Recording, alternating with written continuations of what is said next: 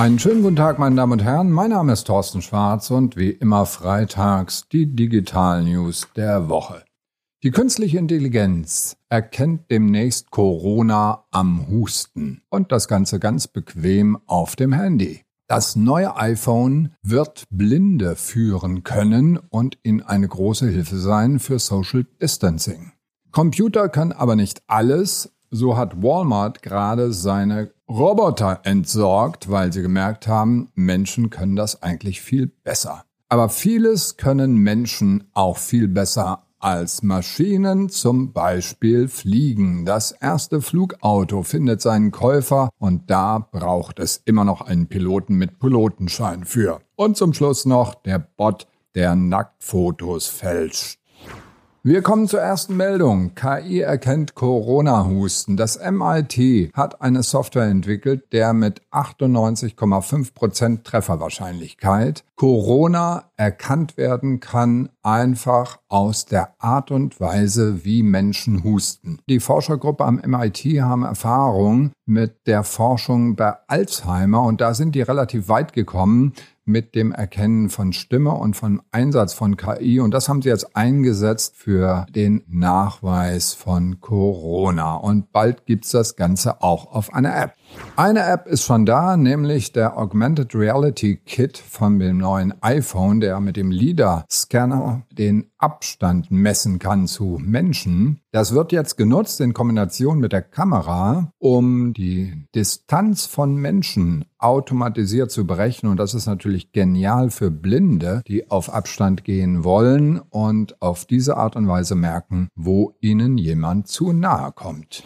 Aber die Rechner können nicht alles und auch KI kann nicht alles und auch Roboter können nicht alles. Walmart hat seit 2008 Roboter von der Firma Bossa Nova im Einsatz, die beim Inventarisieren helfen. Das ist eine Tätigkeit, die von den Angestellten überhaupt nicht geliebt wird und diese 1,80 Meter großen Maschinen surren also automatisch durch den Laden und inventarisieren fleißig und die Angestellten freuen sich. Jetzt sieht's aber so aus, dass das Ganze doch nicht ganz so läuft, wie das Unternehmen sich das vorgestellt hat. Seit 2018 wurde das in 500 Läden inzwischen eingesetzt, aber eigentlich waren geplant 1000 Läden. Und da es inzwischen so ist, dass viel mehr Geschäft über Online abgewickelt wird und deswegen die Angestellten sowieso durch den Laden laufen müssen, sind auch die Inventarisierungsfehler zurückgegangen. Das heißt, die Roboter werden arbeitslos überhaupt nicht arbeitslos werden Menschen, die etwas können, was die Maschinen noch nicht können, und das ist Fliegen. Das erste Flugauto,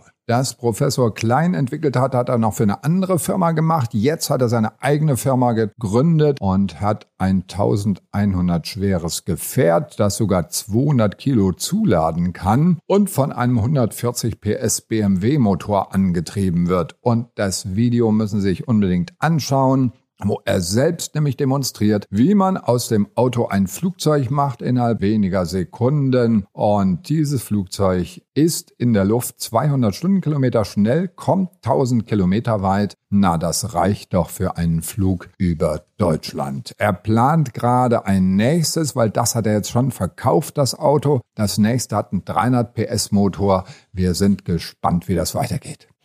Eine Sache, über die wir gar nicht so glücklich sind, nämlich Computer, die etwas machen oder Bots, die etwas machen, was sie besser nicht machen sollten. Es gibt sogenannten Deepfake, das sind äh, gefälschte Personen, das heißt also Gesichter von Personen, die dann in Videos oder auch in Bilder eingesetzt werden. Und auf Telegram wurde gerade entdeckt ein Deepfake-Ökosystem, bei dem man die Bilder von Freunden, von Menschen, von Bekannten oder auch Unbekannten hochladen kann. Und dann werden diese Personen virtuell ausgezogen. Und diese Nacktbilder werden verkauft, verschenkt, also kostenlos ist es, wenn die Personen fast nackt sind und da ist noch ein Wasserzeichen dabei. Und wenn man dann Geld bezahlt, werden sie ganz ausgezogen. Aber keine Angst, die großen Tech-Konzerne sind dabei, gegen solche Dinge vorzugehen. Deswegen gibt es auch nur auf Telegram momentan und da wird es hoffentlich auch eliminiert, denn das ist natürlich eine unangenehme Angelegenheit. Trotzdem wünsche ich Ihnen ein wunderschönes schönes Wochenende, dass es bei Ihnen so sonnig bleibt und ist wie hier in Waghäusel und sage an dieser Stelle